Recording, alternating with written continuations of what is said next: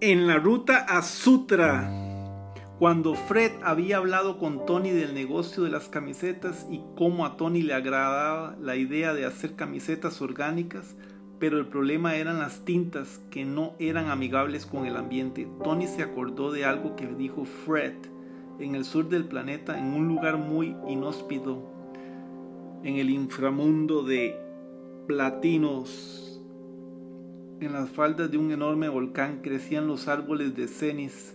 Solamente ahí existían esos árboles. Sus hojas tenían una sustancia que era ideal para usar como tinta para las camisetas. Tenían unos colores únicos, unos colores brillosos, unos colores que no existían en ningún lado de, este sistema solar.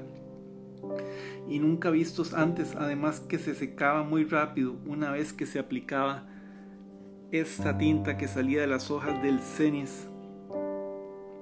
Tony les dijo a todo su equipo de FLAC que era hora de ir a Sutra por esos árboles, comprar allá una finca y poder usar esas hojas mágicas para usar en sus camisetas de FLAC. Todo el equipo estaba de acuerdo y emprendieron el viaje. Les tomó varias horas llegar allá. Cuando llegaron a Tony no podía creer lo grande que eran estos árboles. Sus hojas se extendían varios metros y los colores era algo increíble. Era como ver un atardecer en la playa. Había todas las tonalidades y colores. Tony pensó en todas las oportunidades que tenía para hacer con estas tintas. Sus diseños, todo en el equipo estaban muy contentos. Eh, todo el equipo de Flag no podía creer que habían llegado ahí y todo lo que había, a pesar del lugar que era muy inhóspito y tenebroso a la vez. Al día siguiente conocieron a Otto.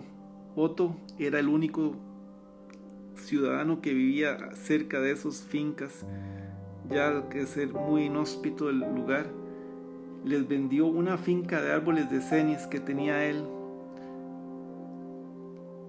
y los dejó ese día quedarse en su cabaña.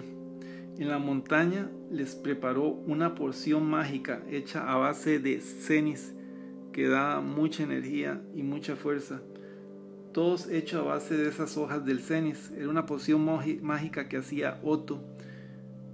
Y les dijo que esta porción todo lo podía curar si algún día estaban enfermos o heridos. Descubrieron lo que era el cenis